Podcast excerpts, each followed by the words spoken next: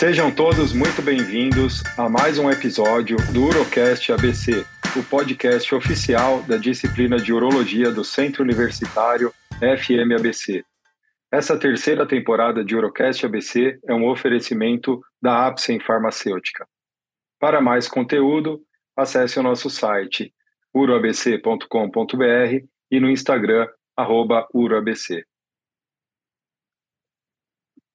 A tomada de decisão clínica em nefrolitíase depende da análise de múltiplas variáveis, que combinam características do paciente, do cálculo a ser tratado e da disponibilidade de equipamentos e descartáveis, tornando a conduta personalizada e variável em cada situação clínica.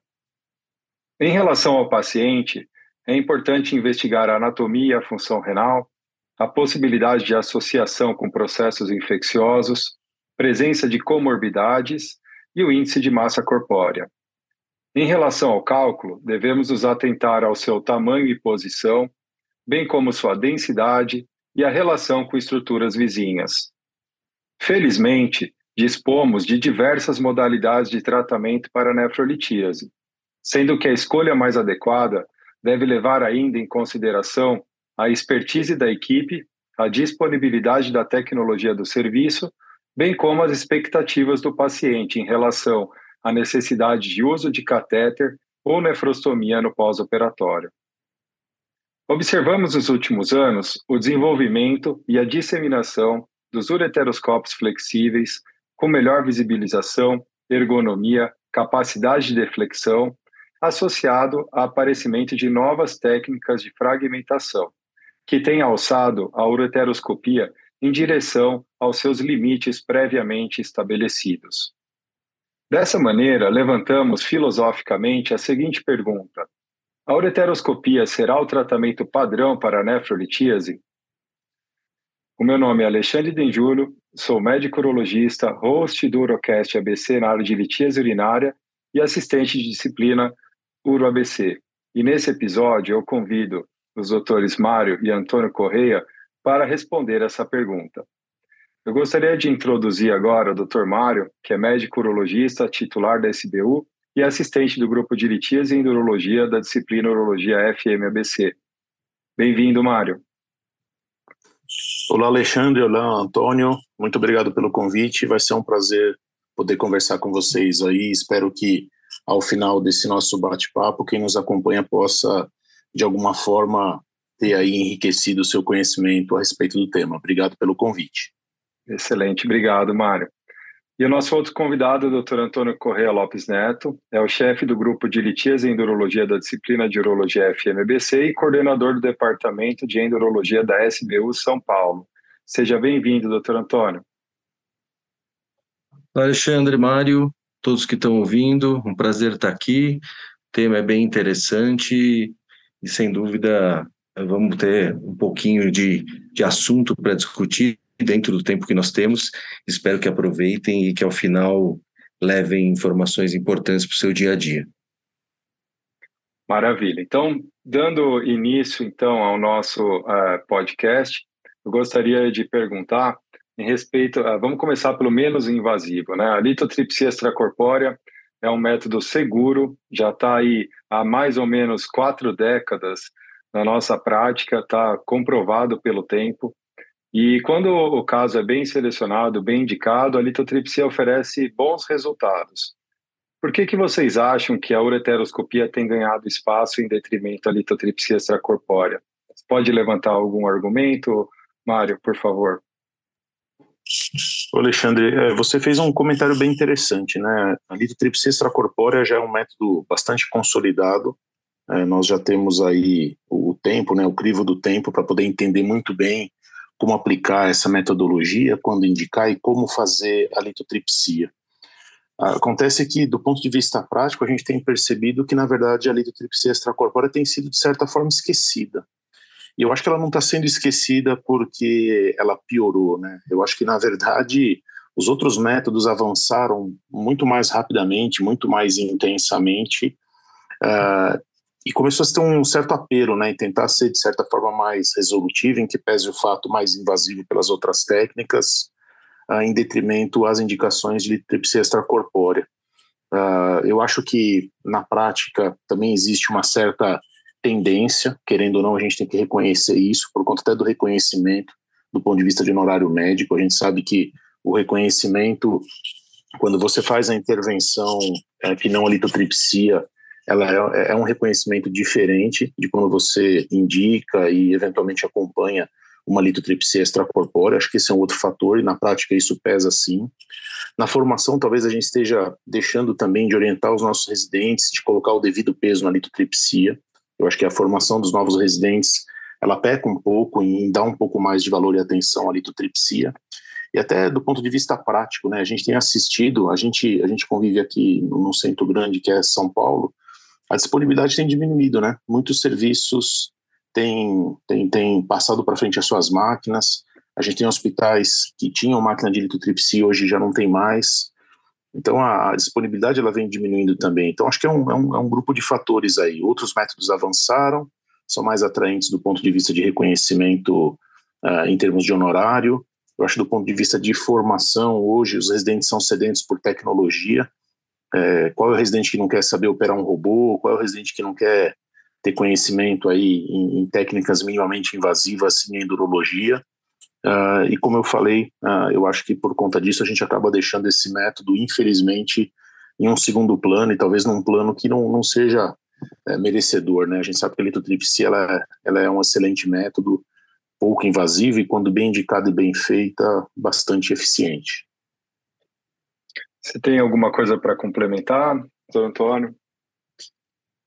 É, acho que o Mário colocou bem o cenário, que a gente, vamos falar alguns fatos, né? O que aconteceu? Década de 80, quando o Dr. Chaussy, na Alemanha, publicou seus primeiros resultados com litotripsia extracorpórea, Naquela época, principalmente no nosso meio, o que, que nós dispunhamos? Nós dispunhamos de cirurgia aberta convencional, é, ureteroscopia ainda numa, numa fase muito inicial no nosso meio, cirurgia percutânea, com o professor Nelson Rodrigues Neto, com o professor Pedro Paulo é, Arpe, no Rio de Janeiro. Então, a gente tinha ainda técnicas endurológicas muito ainda iniciando, a cirurgia aberta e de repente surge uma técnica totalmente não invasiva com resultados muito bons. Isso foi um grande chamariz e a partir daí todas essas máquinas de litotripsia, a HM3, começou a ser comercializada e vários países foram adquirindo e aqui no Brasil mesmo a primeira máquina que teve foi em São Paulo, é, o professor Milton Borrelli era um dos responsáveis por esse serviço no Hospital da Amico, e vinham pessoas do Brasil inteiro fazer tratamento de litotripsia extracorpórea. É, os resultados eram excelentes, era uma máquina extremamente potente, mas era um tratamento pouco confortável. Né? O paciente recebia uma anestesia, ou fazia uma peridural, fazia uma anestesia geral, o paciente era imerso numa banheira para receber as ondas de choque. Então, o que aconteceu foi que a evolução, a, a compactação das máquinas de litotripsia extracorpórea, apesar de que elas ainda continuaram com resultados bons, mas os resultados da litotripsia extracorpórea de, pioraram com a compactação das máquinas e, e a, é, a, melhor logística de tratamento. E, paralelamente a isso, nós tivemos o avanço da endurologia, como o Mário falou, os, as pessoas gostam da endurologia, gostam de técnicas endoscópicas, e, logicamente, esse desenvolvimento endurológico foi muito forte, foi muito, eu diria até, podemos dizer até rápido. A gente tem sempre surgindo novidades, ah, o ureteroscópio que era de fibra ótica, uma imagem um pouco pior, de repente é um ureteroscópio digital com uma imagem excelente, o laser, é, antes se fazia litotripsia com litotridor balístico, que era mais desconfortável, mais traumático, sujeito a a, a, lesão ureteral, depois surge o laser, agora surge o túlium, ou seja, então nós tivemos o quê? Por um lado, um grande avanço endurológico, e nós tivemos uma litotripsia que acabou ficando estagnada, né? e a partir daí você teve uma competição desleal entre esses dois lados. Né? Por, nós poderíamos ficar aqui falando várias, várias causas, como o Mário colocou, honorários médicos, logística. Hoje, hoje é mais fácil você fazer uma ureteroscopia do que você fazer uma litotripsia extracorpórea do ponto de vista de agendamento, do ponto de vista de, de marcação de procedimento. E os pacientes se sentem atraídos também por um método que é pouco invasivo, convalescença rápida, um dia de internação no máximo e resolução plena do caso, diferente da litotripsia extracorpórea, onde você vai ter uma fragmentação e um aguardo pela eliminação dos fragmentos, que pode ser um aguardo muitas vezes desconfortável, com cólica e aí por diante. Maravilha, eu estou de acordo com essas é, observações, né? O método é muito bom mesmo, né? E teve a sua indicação diminuída com a, o advento da ureteroscopia. E eu queria lembrar também, né, que a litotripsia extracorpórea é a melhor indicação de tratamento na população pediátrica. Então, essa, nesse cenário, né, a manipulação endurológica ela fica para um segundo momento. E lembrar também das restrições, né, que a litotripsia ela vai ter restrição em relação a normalidades anatômicas, né? Então, se a gente tem um rim ferradura, um rim ectópico, é um método que não se aplica muito bem. Indivíduos muito obesos, que têm uma distância pele-pedra acima de 10 centímetros também, a onda não, não vai né, atingir o cálculo como a gente gostaria. A contraindicação absoluta que é a gestação também, né? Então, essas são a, as limitações que fizeram a, a litotripsia perder espaço no nosso meio. Está de acordo, Mário? Perfeito, Alexandre, é bem isso mesmo. É importante, é, e você tocou nisso, né, a gente reconhecer muito bem não só as contraindicações, mas principalmente reconhecer a, as indicações do método, né? Quando você reconhece bem as indicações da litotripsia, quando você respeita essas indicações, e quando você faz, acima de tudo, uma aplicação com uma técnica adequada, você vai alcançar, sim, é, bons resultados. Então, do ponto de vista técnico, né, trabalhar com frequências um pouco mais baixas, fazer uma, um escalonamento, né, uma subida progressiva do ponto de vista de intensidade, fazer um acoplamento adequado do paciente à máquina, tentar monitorar, se possível, com ultrassom em tempo real de maneira contínua, a presença do cálculo no, no, no ponto focal adequado, uh, e fazer com anestesia, né, deixar esse paciente absolutamente livre de dor para que ele tolere um tratamento com um bom número de impulsos e com uma boa potência. Uh, mais uma vez, né, aquilo que a gente comenta, a litotripsia é um método muito bacana, é um método muito interessante, mas a gente acaba relegando um segundo plano e talvez um plano que não seja o plano ideal, o plano merecedor dessa técnica. É que o apelo, né, o apelo é grande por técnicas minimamente invasivas. Então, talvez seja por isso que a litotripsia tenha perdido um pouco do seu, do seu papel aí majoritário quando a gente pensa em, em tratamento da litíase, especialmente da litíase renal. É, e é importante a gente lembrar o seguinte: existem as contraindicações e existem as, os critérios de mau prognóstico. Então, a gestação, por exemplo, como o Alexandre colocou, é uma contraindicação é, distúrbios de coagulação, coagulopatias, é uma contraindicação. Agora, por exemplo, cálculos com coeficiente UH maior do que mil, não é uma contraindicação, mas é um critério de mau prognóstico. É, é distância pele-pedra maior do que 10 centímetros, é um critério de mau prognóstico, mas não são é, contraindicações. Tá? Você deve discutir isso com o paciente e, eventualmente, esse critério pode fazer com que você mude o método, mude a sua opção, mas não chega a ser uma contraindicação. Infecções, é uma, o paciente tem que estar livre de infecção para poder ser é, ser submetido à litotripsia extracorpórea, mas também, então é uma contraindicação, né? Então a gente tem que saber diferenciar esses, e, e isso parece uma bobagem, mas nós já ouvimos, às vezes até de residentes, né? Ah, o, o coeficiente UH é maior do que mil, então não pode fazer litotripsia extracorpórea. Não é bem isso, né? Uma coisa é contraindicação, outra coisa são critérios de mau prognóstico. E, e como o Mário colocou, é, assim, é uma pena, porque Principalmente se a gente for pensar em ambiente público, a litotripsia extracorpórea é um excelente método. Você tem muitas vezes uma fila enorme de pacientes para serem operados, com cálculos renais, muitas vezes até cálculos únicos até 15 milímetros, que, que a gente vê na literatura que são os melhores resultados de litotripsia extracorpórea, cálculos únicos, é, é, até uma, um, o que eles chamam de mid, middle size, 12, 15 milímetros. Esses são os, os melhores resultados. E muitas vezes, quando você não dispõe de litotripsia extracorpórea no serviço público, você tem que fazer nesse paciente uma cirurgia percutânea, uma mini percutânea ou uma ureteroscopia que encarece o tratamento. Tratamento muito mais caro para o serviço público, muito menos dinâmico, requer internação, e quando você tem a litotripsia extracorpórea, é, é uma opção muito interessante, principalmente para o ambiente de SUS, né? Excelente considerações. É, você quer complementar, Mário, por favor? É, na verdade, não é bem falar a respeito da, da litotripsia extracorpórea em si, mas a gente tem uma tecnologia, uma técnica nova chegando, que é o Burst Wave Lithotripsy. Então, é uma, é uma maneira de usar o ultrassom focado para tentar, de alguma forma, não só mobilizar cálculo, mas fragmentar o cálculo os resultados iniciais são animadores, aparelhos portáteis, fácil aplicação, é, uma intervenção indolor.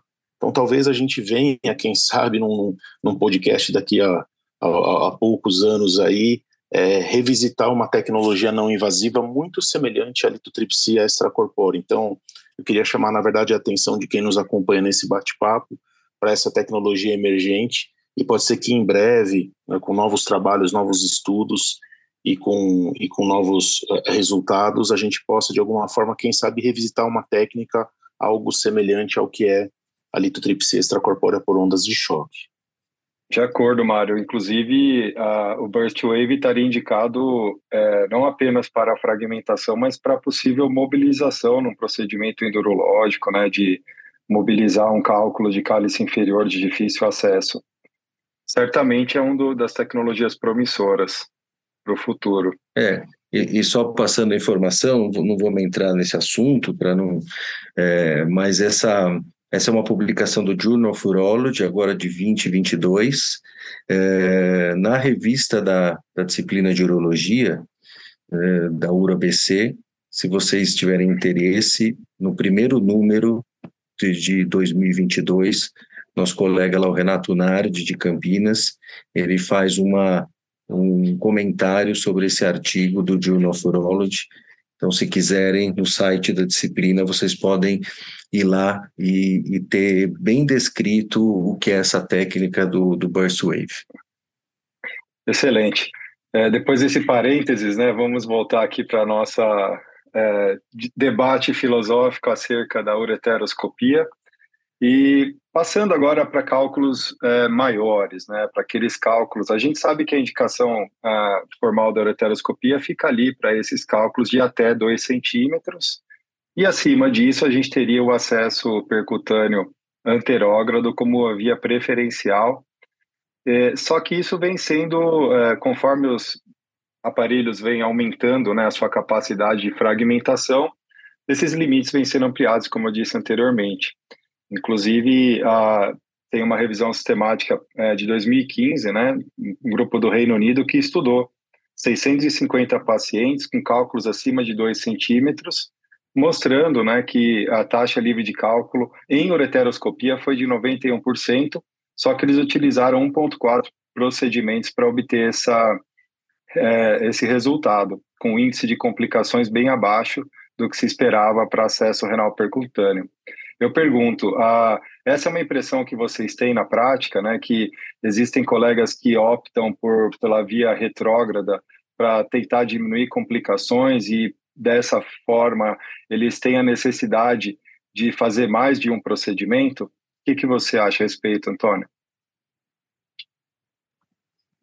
Eu acho que essa, isso que você colocou é uma realidade, né? É, nós, nós temos visto que com o melhor acesso a todo o armamentário tecnológico, e aí eu incluiria os ureteroscópios é, com qualidade digital, os lasers, eventualmente, quando disponíveis de, de alta potência, que seriam lasers acima de 60 watts.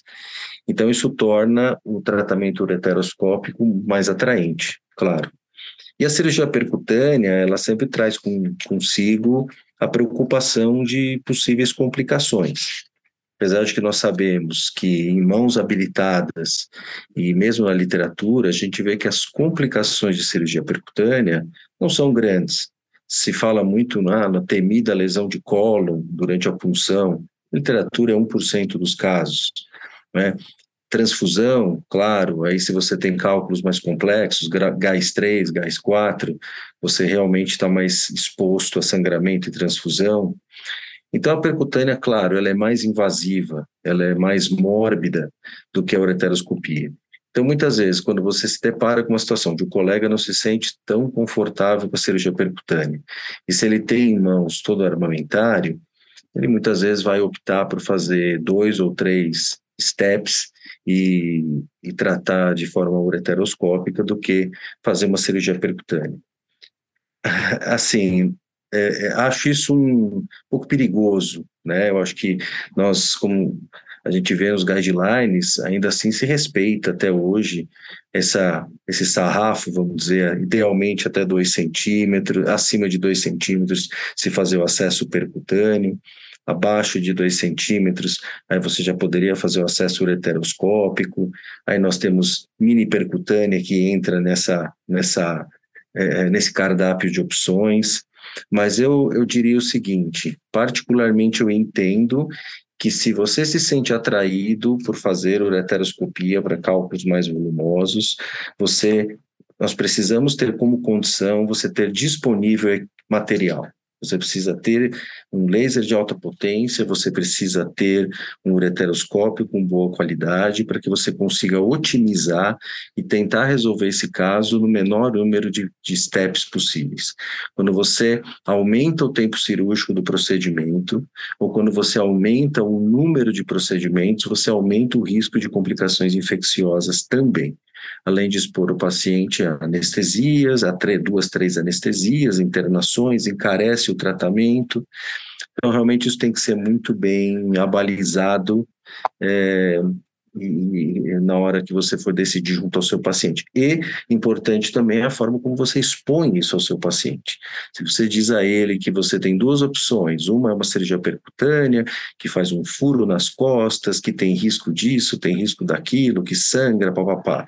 E você, em contrapartida, tem um procedimento que você introduz um equipamento delicado pela uretra, com laser, o que, que o senhor prefere? Logicamente, ele vai falar, eu prefiro esse segundo, que é menos traumático. Então, a gente tem que saber é, até expor para o paciente melhor é, as opções que, que são disponíveis. Quer complementar, Mário, por favor? Não, perfeito. As colocações do Antônio foram é, perfeitas e é claro que a gente está falando aqui numa situação estándar, né? Mas existem aquelas situações que são muito peculiares, né? Então, se você tem aquele paciente que não prepara o pré-operatório nitidamente, você tem uma hepatoesplenomegalia ou um cólon retrorenal, talvez você não se sinta tentado em fazer um acesso percutâneo, sinta-se tentado em fazer um acesso transureteroscópico, ou de repente você vai tratar um paciente que tem um ureter reimplantado, ou que sabidamente tem, por exemplo, lá uma estenose de ureter, talvez você sinta-se tentado em fazer um acesso anterógrado percutâneo e não retrógrado. Então, eu acho que a gente precisa, como o Antônio falou, olhar bem, sentir bem as questões de indicação, experiência material mas é importante também ficar atento a essas nuances, esses casos ou situações especiais, onde um método certamente vai ser mais atraente do que outro. E uma coisa que o Antônio tocou no final da, da, da explanação dele é a questão de você discutir com o paciente e a maneira como você faz esse approach para o paciente, né? É, é, é, aquele eixo que a gente tem, né? Morbidade versus eficiência geralmente é mais eficiente aquilo que também é mais mórbido. Então, acho que a gente, quando conversa com o paciente, tem que explicar bem as expectativas do ponto de vista de eficiência do método, mas não deixar de ser bem claro e bem transparente com o paciente em relação às questões relacionadas à morbidade. E aí acho que é uma decisão que deve ser feita naturalmente baseado em informação científica, informação de guideline, experiência que você tem, mas acima de tudo respeitando a vontade e o desejo do paciente. Então, acho que olhar também para essas peculiaridades eu acho, eu acho bastante, bastante importante. E a tendência, eu acho que é essa: a gente tentar, de alguma forma, com o incremento tecnológico, talvez a gente continue aí batendo papo e venha falar um pouco sobre o que está aparecendo de novo, para a gente, quem sabe, se tornar ainda mais eficiente com esses métodos é, retrógrados versus os métodos que exigem uma punção renal ou coisa do tipo. Então, acho que o Antônio discorreu de maneira perfeita. Eu queria só chamar atenção para esses casos é, especiais, esses casos mais peculiares, onde você vai de alguma forma ser empurrado uma via retrógrada ou anterógrada mais fortemente. Queria é, Excelente, Mário, de acordo. É, eu queria só revisar uma fragilidade aqui né, da literatura que a gente tem nesse sentido, porque o que embasa o guideline a orientar esses indivíduos que eles podem eventualmente fazer ureteroscopia para cálculos grandes, em 24 anos né, de revisão sistemática, eles encontraram 379 artigos, sendo que só 12 tinham condição de ser estudado, né? Então, os dados são muito heterogêneos, frágeis, né? e o tamanho médio do cálculo era de 27 milímetros, não eram cálculos tão grandes, né? E, e, existe ainda sempre a questão da, da falha nossa em aferir volume de, ma, de massa é, de cálculo, né? Então a gente está falando aqui de uma, uma aferição imprecisa e pode dar é, encorajar, né, um tratamento é, retrógrado de maneira imprecisa, né? Então o que embasa o guideline não é uma evidência muito é, importante, né? Bom, Alexandre, essas, essas, essas duas colocações são perfeitas. Tanto a, a, a, qualidade dos, dos papers em endurologia, que infelizmente a gente carece de papers de boa qualidade, e essa questão que você colocou sobre o tamanho do cálculo.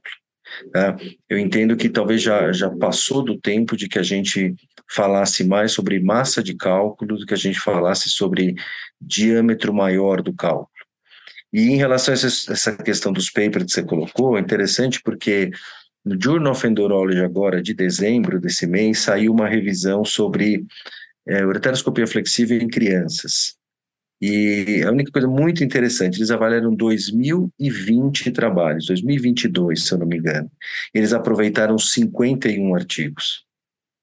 Então, vocês vejam que é, é, a, a, qualidade dos trabalhos, quando você faz uma revisão sistemática, quando você pretende fazer uma meta-análise, ou quando você olha de uma forma mais crítica os estudos, é, realmente a gente em endurologia carece muito de, de trabalhos de boa qualidade para chegar a essas conclusões que a gente, com todo esse avanço tecnológico que vem tendo, que nos faria talvez a mudar alguma conduta, mas a gente precisaria estar fortemente embasado em literatura.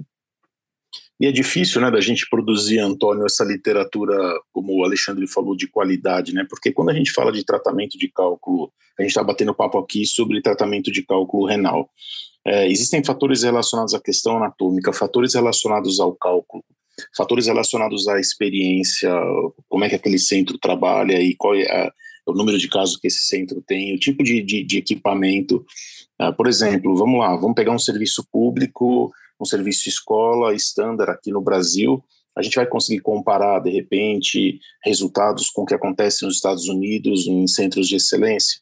É, acaba sendo um pouco complicado. Então, é, eu acho que gerar também esses números, é, ou gerar essa, essa produção científica com um pouco mais de qualidade, decorre também um pouco disso. Difícil você tornar esses grupos de comparação homogêneos, né?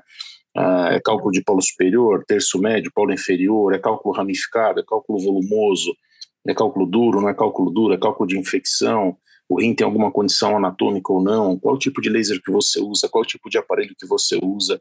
Ah, talvez a, a, produção desses números acabe também sendo um pouco difícil, talvez até por conta disso. Não, não aqui uma desculpa, mas acho que é, uma, é algo que, que é difícil da gente, por consequência, extrair da literatura números que realmente sejam números de boa qualidade, né, de, de metodologia de boa qualidade. Concordo, difícil homogeneizar. Perfeitamente. Então, a gente falou dos avanços da ureteroscopia, mas agora a, a percutânea se defende, né? A gente tem desenvolvido tecnologia para manter né, essa via de acesso viva. E existem algumas é, recomendações né, que têm é, mantido a percutânea como uma boa forma de tratamento, que seria a utilização da ultrassonografia né, na monitorização da punção, com o intuito de diminuir a, as lesões de, de vísceras né, na, na, no, no, ato da punção, a, a utilização da, das é, dos acessos miniaturizados, né, que também tem trazido benefícios na diminuição das complicações. É, e aí eu gostaria de saber é, o, o, tratamento do, do cálculo no, uh, no polo inferior do rim, né? a gente tem essa, essa situação aí um pouco peculiar em que a gente pode indicar um acesso é, anterógrado para um cálculo considerado de tamanho intermediário, né? Então seria uma uma, uma seara aí que a, a percutânea pode ter vida longa. O que, que vocês acham? Antônio, é, o polo inferior é o, o, polo, o polo inferior é aquele lugar onde a gente pode aqui colocar em discussão e, e muitas vezes conseguir aplicar todas as metodologias, seja uma litotripsia externa, seja um tratamento transureteroscópico, um tratamento percutâneo estándar, um tratamento percutâneo miniaturizado. Eu acho que o que vai continuar ditando a regra, é, mais uma vez, é o que você tem de equipamento à sua disposição e a experiência que você tem, mas especialmente a condição anatômica uh, de acesso para esse polo inferior.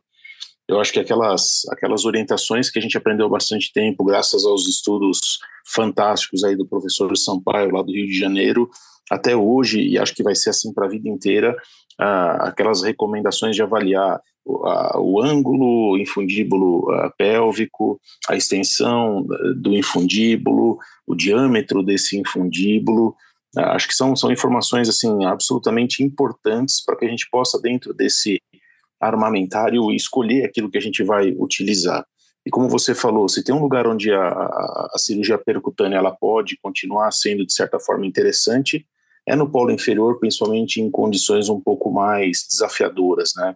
Então, se você prevê que vai ser difícil de você conseguir drenar os fragmentos que você vai gerar numa litotripsia, ou se você prevê que você não vai conseguir ter uma deflexão suficiente ou um caminho suficientemente amplo para você entrar por uma via anterógrada, é aí que vai ficar o nicho o nicho bacana, vamos dizer assim, para você tratar os cálculos de polo inferior. E se você tiver ainda a oportunidade de fazer um acesso miniaturizado, com menor morbidade, menor taxa de sangramento, uh, e se você dispor ainda é, de, uma, de uma metodologia de energia bastante eficiente, como, por exemplo, a gente vê os americanos e os europeus já desfrutando do Thulium, aí sim, como você mencionou, eu acho que a percutânea vai ter sempre garantido ali o seu, o seu nicho de indicação, falando aqui no polo inferior. Perfeito, Antônio. Em relação ao. Acho, acho, acho, que você começou, viu, a tua, a tua fala, uma frase interessante: a percutânea se defende. Eu acho que é exatamente isso. Né? Eu acho que o, o, a utilização do ultrassom com o intuito de, de, de é, é, minimizar os riscos, os, os, as complicações de punção, né? Ofer tentando oferecer a punção mais segura possível. Uh, o, os litotridores, que no passado usava-se o balístico, depois se passou por ultrassônico, e hoje a gente tem ultrassônicos de excelente qualidade para você trabalhar na cirurgia percutânea. Uh, algumas descobertas, como o trabalho recente do Dr. Batagello sobre o uso de transamin para minimizar o sangramento, principalmente em, em, em cálculos GAS 3 e 4. Uh, o trabalho do Dr. Perrella sobre a posição do paciente na mesa, que você pode fazer tanto supina como, como decúbito ventral. Ou seja, então a percutânea, como você colocou, se defende, né? Também tenta encontrar seu espaço, dizendo assim, opa, a gente também está evoluindo aqui. E os acessos minimamente invasivos e a ESIRS, né, que você associa a ureteroscopia percutânea. Então, tudo isso, o objetivo é que a gente mantenha realmente a percutânea não vou dizer viva, porque ela está super viva, mas que mantém ainda muito atrativa é, perante esse, esse boom aí da ureteroscopia flexível. E é interessante, né? Porque o que a gente vê, na verdade, é uma briga por território, né? Parece um jogo de, de tabuleiro, aquele jogo de conquista e, e, é engraçado, porque você tem ali o espaço onde a percutânea nadava de braçada. Aí ela começa a ser invadida pelo tratamento anterógrado flexível. Ela falou: peraí, estou perdendo espaço, como é que eu recupero esse espaço? Deixa eu miniaturizar, deixa eu encontrar uma, uma forma de energia que seja que me traga uma fragmentação e uma taxa livre de cálculo melhor do que, do que fazer um tratamento transureteroscópico. Deixa eu entender como é que eu posso entrar ah, dentro desse rim com mais segurança, e aí, como vocês comentaram, vem o ultrassom. Então é, é engraçado isso, né? Era um, era um território que era brigava ser de cirurgia aberta, aí veio litotripsia, começou a comer esse espaço, aí começam as técnicas minimamente invasivas. Então, a endurologia é muito interessante, porque Eu acho que, na verdade, trata-se aqui de uma, de, uma, de uma guerra por território mesmo, é ocupação de espaço. Aonde que essa metodologia vai ter o seu espaço definido? E é, é muito interessante, porque vai evoluindo a questão da experiência, mas vai evoluindo principalmente a questão de tecnologia, né? Então a gente tem os heteroscópios é, mais estreitos, tecnologia digital, é, heteroscópios digitais, flexíveis, é, descartáveis. A gente começa a entender um pouco melhor a importância de bainha. A gente tem o Thulium, é, a gente tem bainha com um mecanismo de aspiração. Agora eles estão bolando ureteroscópios com um sensor no TIP para avaliar a pressão dentro do rim. Então é, é, muito interessante. Acho que a endurologia ela é, ela é de certa forma uma área da, da, da, da nossa urologia muito interessante porque esses conceitos, essa briga por território vai mudando a todo momento. E olha que tem territórios que a gente não sabe quem é dono, né? Então a gente aqui está discutindo muitas vezes situações onde mais de uma técnica é, pode de alguma forma ser indicada e a gente pode fazer ponto contra ponto, ficar aqui conversando por horas sem chegar a uma conclusão. Então é bacana. Para mim é uma, é uma guerra por território. É, é interessante que você falou, Marião, porque explica bastante, né? É, por que, a gente vai ler um guideline e, e encontra três opções factíveis de tratamento para o mesmo cálculo. Né? Então, se você pensar que, a, como eu comecei o podcast, que na decisão clínica você tem múltiplas variáveis, cada indivíduo vai apurar essas variáveis, vai usar a sua experiência para definir a melhor conduta. Então, três pessoas podem definir tratamentos diferentes para o mesmo paciente, né? É disso que faz o debate tão necessário e, e relevante. É, seguindo para a fragmentação, como nosso último tópico aqui do podcast, está passando voando aqui o nosso tempo, é, a gente tem o Omnium Laser como o tratamento padrão, né, de, é, é eficaz em todos os tipos de cálculo. A gente tem agora os lasers de alta potência, que tem a capacidade de reduzir o tempo cirúrgico. E também tem algumas peculiaridades, como bolhas de fragmentação, alguns efeitos né, de modulação de pulso, tudo com o intuito de melhorar a qualidade da fragmentação do Omnium Laser. E recentemente a gente tem tido a, a, o desenvolvimento, né, e agora chegando no Brasil, do Thulium, como a gente citou aqui, com uma mais promissora forma de fragmentação, de maneira a gerar né, um, um, um resíduo, um fragmento cada vez menor e propiciar uma, uma maior taxa de, de é, livre de cálculo. É, Antônio, o que você poderia falar a respeito dessa nova tecnologia para os nossos ouvintes, por favor? É, primeiro, eu, eu acho que essa, essas tecnologias de fragmentação nos dias de hoje não vão demorar tanto para que nós tenhamos acesso como nós tivemos demora para acessar outras tecnologias. Eu sempre cito um fato histórico. A primeira ureteroscopia semi-rígida realizada na Faculdade de Medicina do ABC foi em 1997. Nessa época, assim, nós, nós já tínhamos séries enormes, Dr. Mar Michael Grasso, Dr. Bagley, sobre ureteroscopia flexível, inclusive para cálculos gás 3, cálculos enormes que eles tratavam por flexível. Então, nós estávamos extremamente atrasados nessa tecnologia. Né? É, é, a, em relação a, ao momento atual, a tecnologia não está demorando tanto para chegar até nós pelo auxílio das empresas que, que vem trazendo isso e, e nos, nos dando acesso a essa tecnologia. Então, o, o Túlio, nós ainda estamos num momento em que nós estamos vendo os resultados de países da Europa Oriental, no caso a Rússia, que foi um dos primeiros locais em 2017, quando começaram foi, foi autorizada a utilização do laser. É, inclusive nós temos no, no Journal of Endurology recente é, uma publicação de um trabalho russo onde eles fizeram a comparação entre Romeo Laser e Thulium Laser né, os dois uh, utilizaram, foram 170 pacientes ao redor disso, com mais ou menos 80 e, pouco paciente, 80 e poucos pacientes em cada série. Eles compararam, colocaram os mesmos sete, o mesmo ajuste, tanto para o Thulium como para o Romeo Yag Laser, uh, e eles eh, tiveram alguns achados, como a fragmentação por Romeo Laser foi mais lenta, teve um maior tempo cirúrgico, maior tempo de utilização do laser, teve maior retropulsão, teve uma pior visão no momento que se iniciava o processo de, de, de fragmentação. Então, nós estamos agora recebendo essa experiência desses países da Europa Oriental, posteriormente França e Estados Unidos, que já estão um pouco à nossa frente.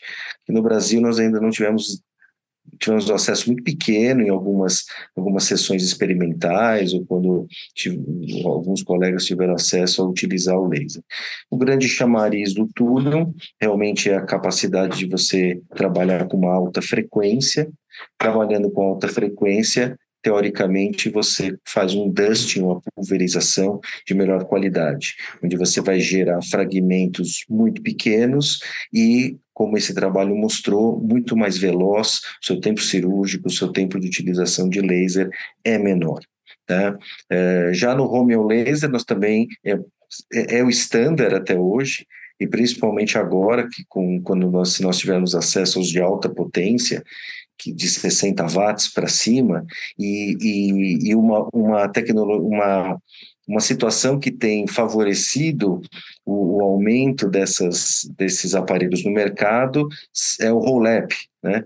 Então, quando como se utiliza a cirurgia de próstata, o roll-up, necessita-se de um laser de 100, 120 watts, então está agitando um pouco o mercado e estamos tendo mais lugares com lasers de alta potência que podem ser usados para litíase. Então, assim, eu acho que essa é uma tecnologia que não vai demorar para a gente ter acesso, né? O Thulium Laser tem N vantagens que, que a gente conhece, é um equipamento menor, é um equipamento mais leve, é um equipamento menos cuidoso, é um equipamento que aquece menos, ele, ele é conectado em, em, em rede elétrica normal, não precisa de uma estrutura física no centro cirúrgico, então tem algumas vantagens, além de ser um, um equipamento extremamente. É, é, faz uma fragmentação extremamente eficiente, né, principalmente quando o seu intuito é fazer um dust. De acordo. Quer complementar, Mário? Não, Antônio, acho que passou por tudo o que é de mais importante nessas duas formas, nessas duas energias que a gente tem. Reforçar que o túnel ele tem a particularidade do ponto de vista de fisiologia ali, de, de, de funcionamento, tem uma, uma maior capacidade de absorção pela água, então talvez isso justifique um pouco mais da sua eficiência. A gente consegue condensar a passagem de energia por fibras mais estreitas do que a gente consegue hoje na, na, na, nas fibras de Romium.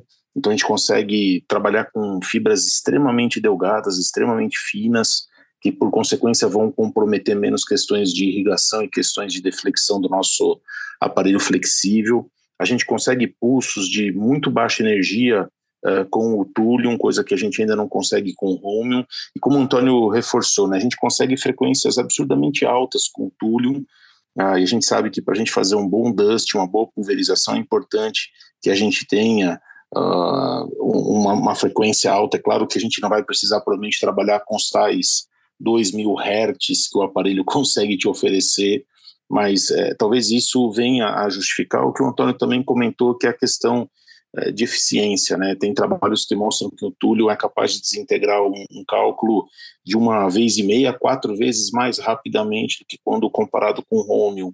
Ah, e o Antônio teve aí, acho que um cuidado que eu achei muito, muito interessante. Né? A gente não pode ainda saber, dentre essas duas tecnologias, qual é a melhor? Acho que por enquanto a gente está mais é, olhando, mais observando. Daqui a pouco a gente vai conseguir começar a ter isso mais palpável no nosso dia a dia. A gente vai começar a experimentar e a sentir o que tem de bom e o que tem de ruim, especialmente o Thulium.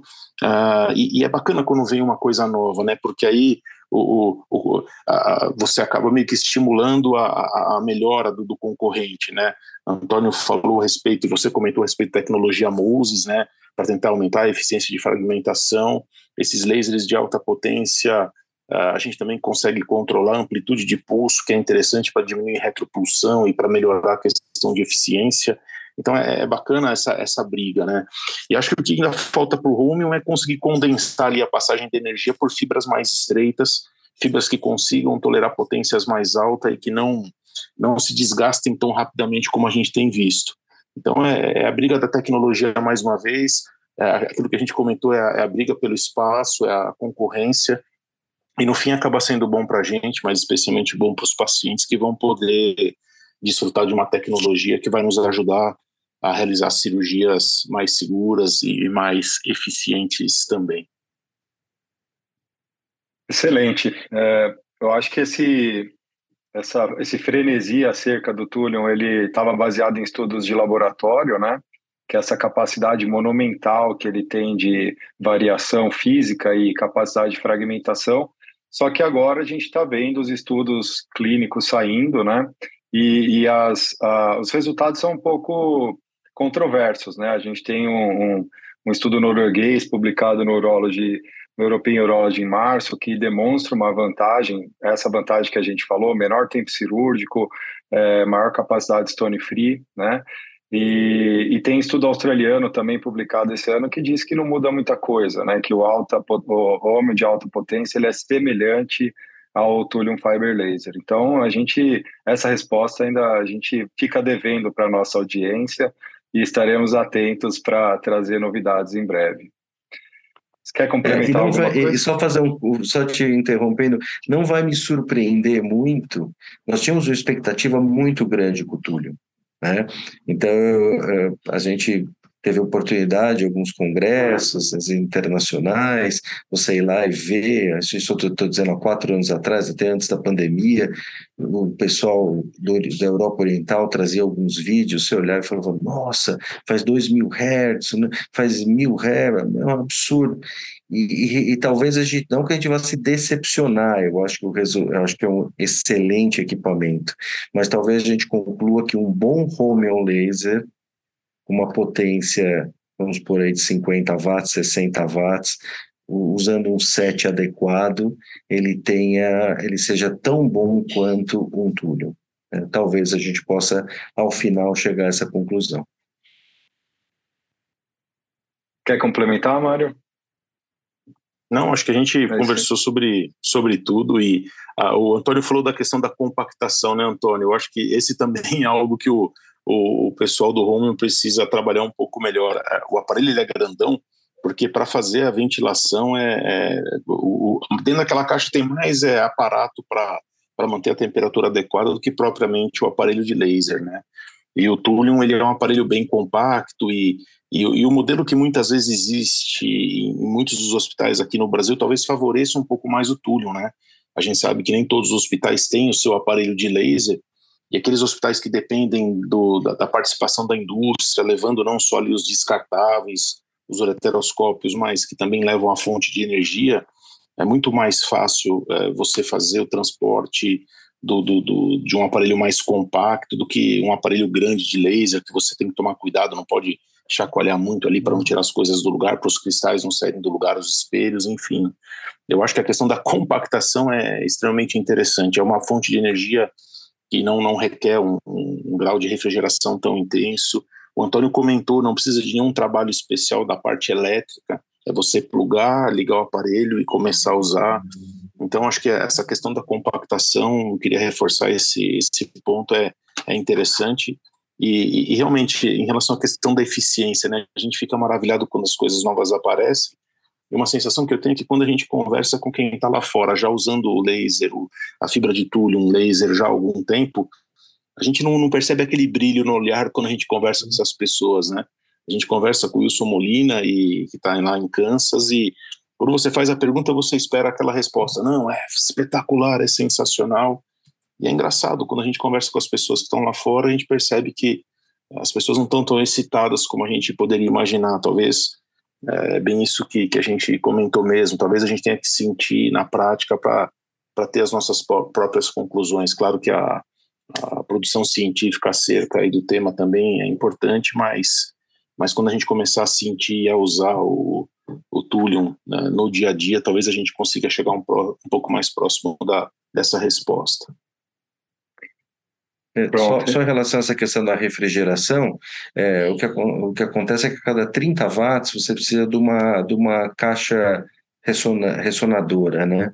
Então, se você imaginar um, um, um home laser de 120 watts, precisa de quatro caixas. Normalmente isso torna o aparelho muito pesado, torna o aparelho de, caro e pesado, né? Caro porque cada caixa, imagina, multiplicar isso por quatro, né? Então, realmente o Túlio nesse aspecto ele é ele é muito mais compacto, mais leve e, e mais confortável no seu manuseio.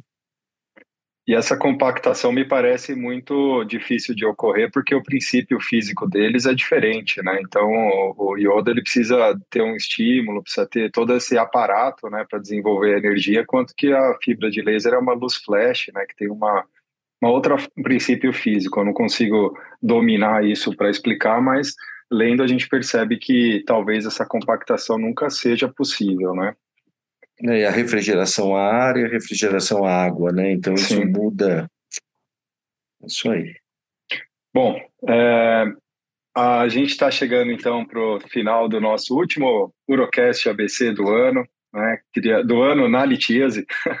a gente volta ano que vem com muito mais programação, contando com a, a, o, o, nosso conselho editorial, professor Sidney Glina, doutor Antônio Correia Lopes Neto, já é, preparando os nossos conteúdos para o ano que vem.